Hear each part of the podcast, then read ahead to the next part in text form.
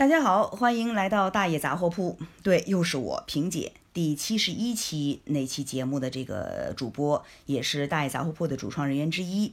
那么大伙儿就问了，那大爷去哪儿了？放心，大爷没有被隔离。他也没有发烧，只不过他习惯了多年来是在话筒前录音。这次呢，不是为了不出门去给社会添乱，就都在家办公了吗？那这期节目我就说了，那你就得直接对着这个手机直接录音了。哎，人家说我年纪大了，对着这个手机录音得一气呵成，呃，中间不能停，嗯，我可做不到。于是这一期的重任就又交给我了。呃，大家伙儿也多担待，因为我也在家。也是在家办公，那么就没有条件做给这期节目做一些后期制作，呃，所以就没有背景音乐、音效这些。OK，那么我们言归正传，看一看大爷这期给我们准备了什么内容。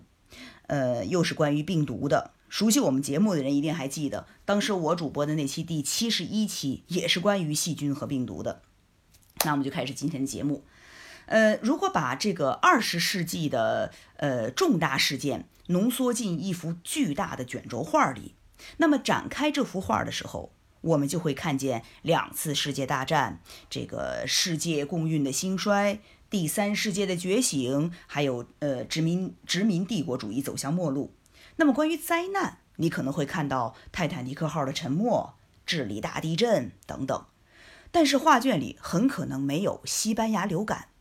的确很少有历史书曾经详细的描述过这次遍布全球的大瘟疫，即使有的著作可能谈及过它，但也只是一笔带过，成为了第一次世界大战的一条注解。尽管有千百万个家庭因为这次病毒的大爆发失去了亲人，但是这似乎只是一个个家庭的悲剧，而没有成为人们的集体记忆。这一点确实是有点奇怪。西班牙流感的病毒感染了地球上三分之一的人口，大概是五亿人。从1918年的3月4日出现第一个患者，一直到1920年的3月，五千多万人死于这次流感，死亡人数相当于当时地球总人口的百分之二点五。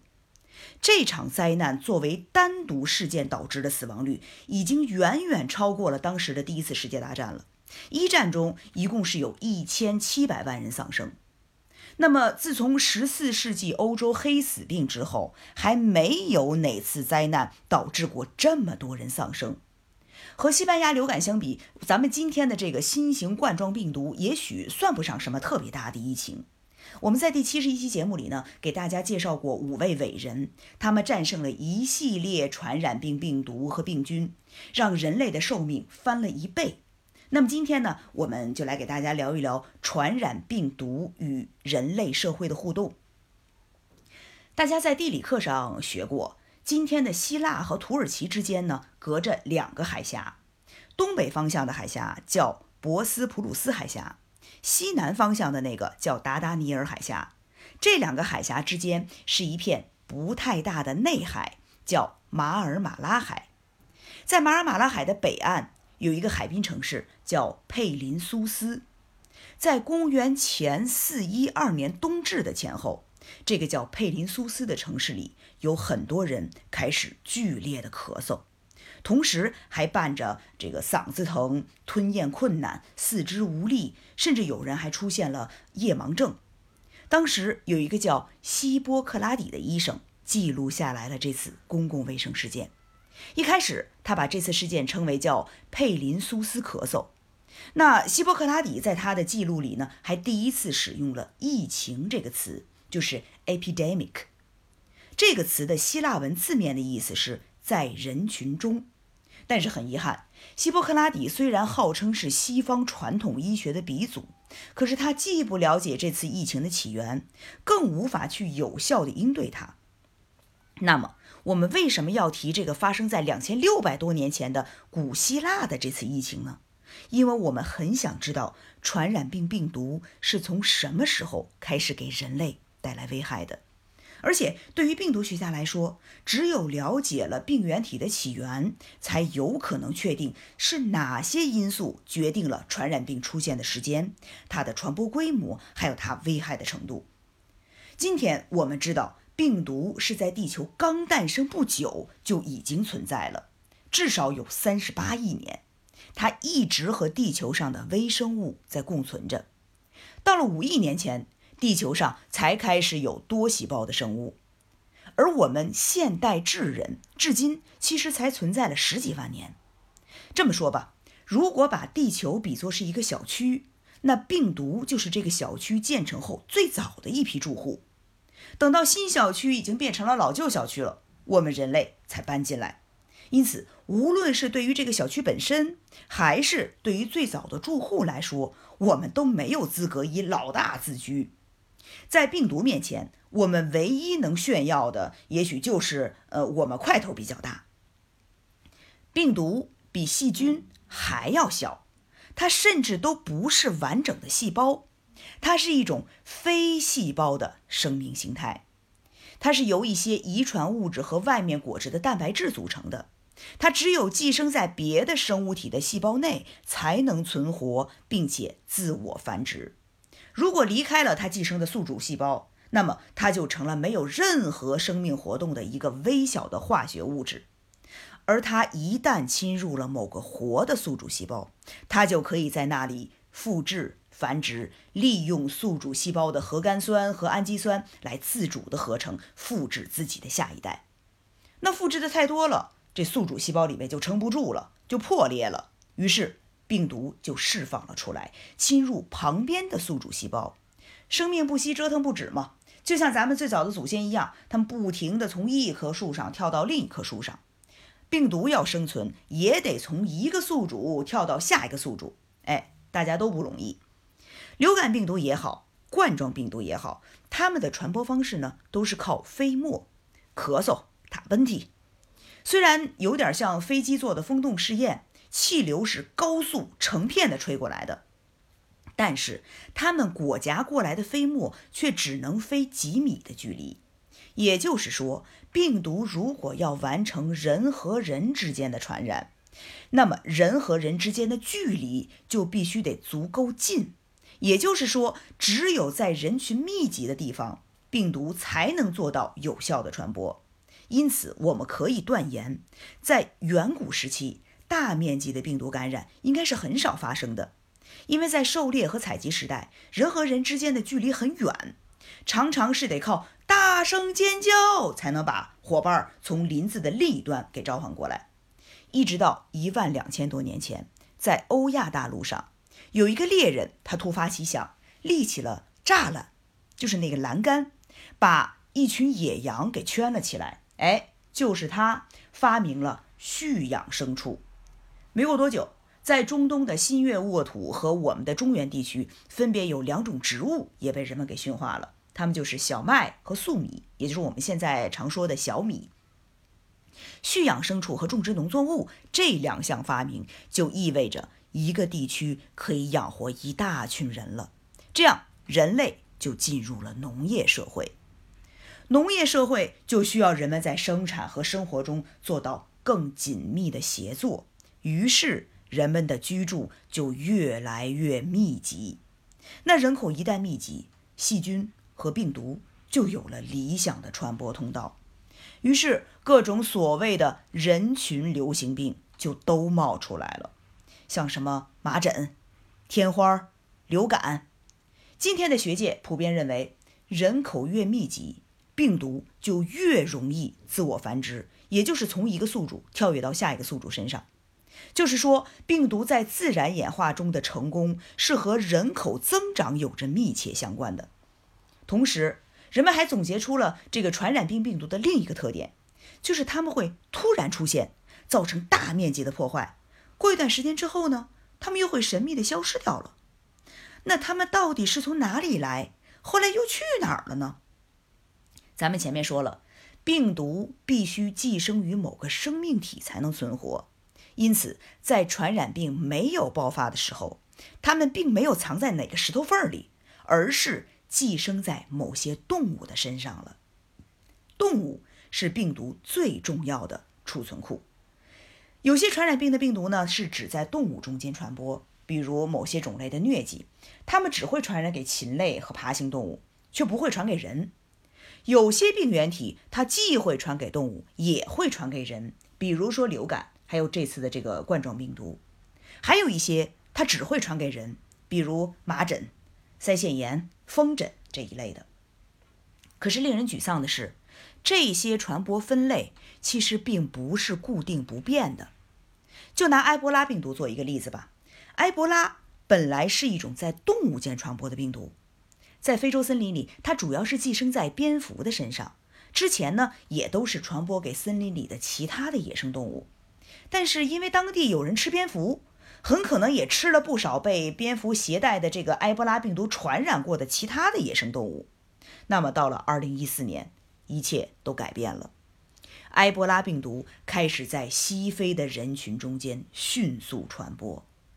科学家认为，像埃博拉病毒这样跨越物种的传播其实并不容易，因为病毒需要在传导链条上复制好几轮才能产生自身的变异。有的动物虽然身为某种传染病毒的这个储存库，但是它自己却不生病，相反，它和病毒能一起共存的非常和谐。以至于这病毒在自己的生命周期里，呃，我们姑且用“生命”这个词啊，其实病毒是没有生命的。它在自己的这个这个复制周期里，既没有给自己的宿主带来什么伤害，也没有诱发宿主的免疫反应。比如鸭子这个宿主，它即便是受到了流感病毒的严重感染，它也不会表现出任何生病的迹象。在农村，鸭子和猪。的饲养区域通常相距都不会太远，在很多农户，这两种动物甚至是完全在一起混养的。于是，猪常常充当其中的宿主，因为猪的细胞兼具了禽类和人类的某些特性，因此猪就成了禽流感和人流感的中间环节。禽流感就这样通过猪传给了人。我们在第七十一期节目里头呢，还谈到过天花。今天，科学家从一些古埃及的这个木乃伊脸上密布的麻点斑痕判断，至少在三千年前，埃及就出现过天花这种死亡率极高的传染病了。第一次被正式记录的天花疫情是发生在公元前四三零年，记录者是古希腊的历史学家，叫修昔底德。在他的记载里，他描述了雅典神庙前堆积如山的人的尸体，这些人都是死于天花感染的。在所有已知病毒中，最经常爆发的流感疫情，很可能是在五千年前出现了第一批城市之后就出现过了，因为人口密集居住是极有利于流感病毒传播的。在伊拉克的呃这个幼发拉底河的沿岸，古代苏美尔人在五千年前建立了一座辉煌的城市，叫乌鲁克。在这里，当时高大的城墙曾经环绕着方圆六平方公里的城区，在那里面有神庙、有图书馆，还有学校，居民大概有八万多人。据考古学家推测，很可能是一次流感病毒的爆发毁掉了。这整座城市，由于居民们普遍没有抵御病毒的免疫力，差不多都死掉了。历史上还有很多因为对这个呃病毒缺乏免疫力而造成的大量人口死亡的事件。最频繁的发生是在五百多年前，也就是十六世纪初，人类历史进入了地理大发现的时代。欧洲人乘船来到了美洲新大陆，在他们到来之前。美洲大陆上曾经居住了近一亿的土著居民，今天还只剩下了三千万。即便有当初一些地区的屠杀，还有后来的生育率的降低，但是也不可能出现这样大比例的人口倒退呀。那那七百万是怎么蒸发掉的？还是病毒惹的祸？由于美洲当地的动物多数不适合驯养，那么一五零零年以前。当地的印第安人只驯化了美洲驼、羊驼等很少的几种动物，与牛和猪相比，它们很难传播病毒。除了这个家畜极少，印第安人也没有建立聚居的城市，因此病原体的这个传播和变异的机会相应的就会很少，甚至近乎于零。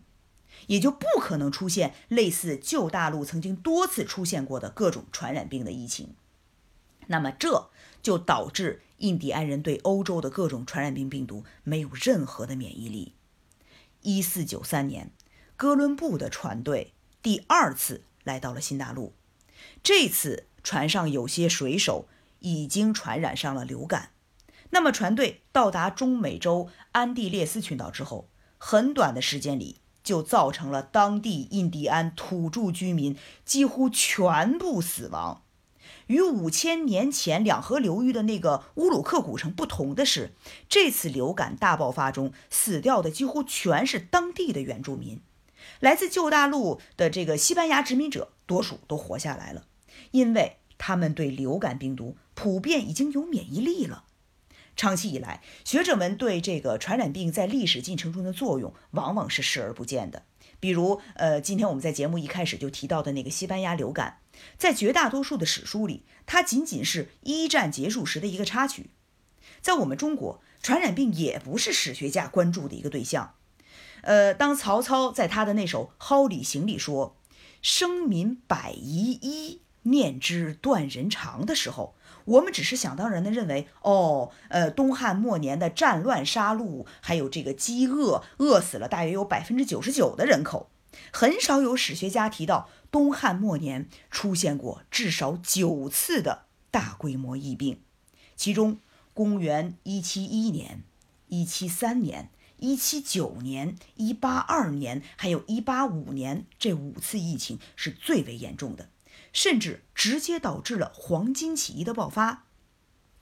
要知道，造反的这个首领张角和他的两个弟弟，当时的身份就是江湖医生，他们用偏方和巫术给大伙治病。因为没有具体的统计数字，我们很难搞清楚这么多次密集的传染病到底是什么病，是流感病毒，还是伤寒杆菌造成的伤寒病，还是两者都有？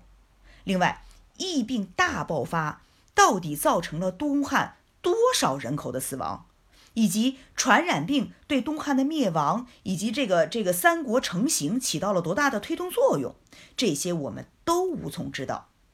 好，我们再回到这个地理大发现的时代，在哥伦布之后的西班牙殖民者中，一直流传着这样一个神话，这个神话甚至也被很多的史学家当成是真相，那就是殖民者。科尔特斯率领不到六百名士兵，杀戮了印第安阿兹特克帝国的二十万之众，从而灭掉了这个曾经占据今天呃墨西哥整个中部和南部的这么一个大帝国。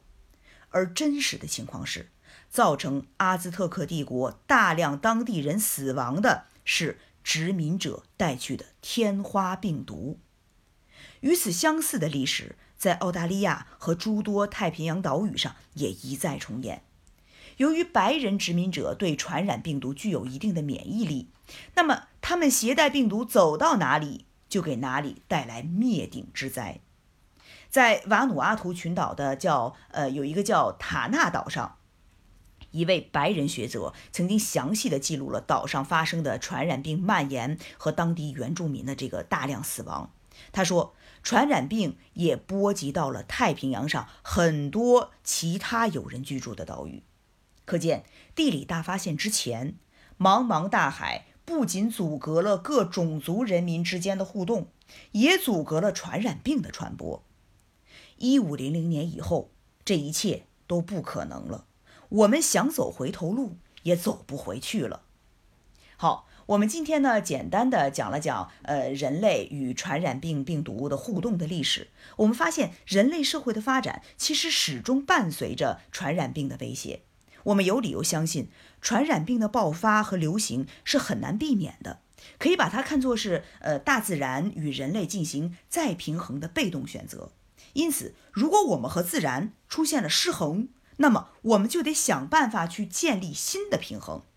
无论是自然还是人类社会，都是失衡和再平衡的不断循环。当然，人为造成的失衡，比如说人去吃野生动物导致的这种失衡，那么在建立新的平衡的时候，势必会以牺牲我们人类生命作为代价。就比如十七年前的非典，以及这次这这种呃新的冠状病毒导致的肺炎。那么，我们希望这次的疫情能给人类再次敲响警钟，也期待着这次疫情能快点结束。武汉加油，中国加油！我让我的儿子也来给大伙儿加加油。儿子，来给大家加油！我们遇到什么困难也不要怕，微笑着面对它。消除恐惧的最好办法就是面对恐惧，坚持才是胜利。加油，奥利给！再见，下次节目再见。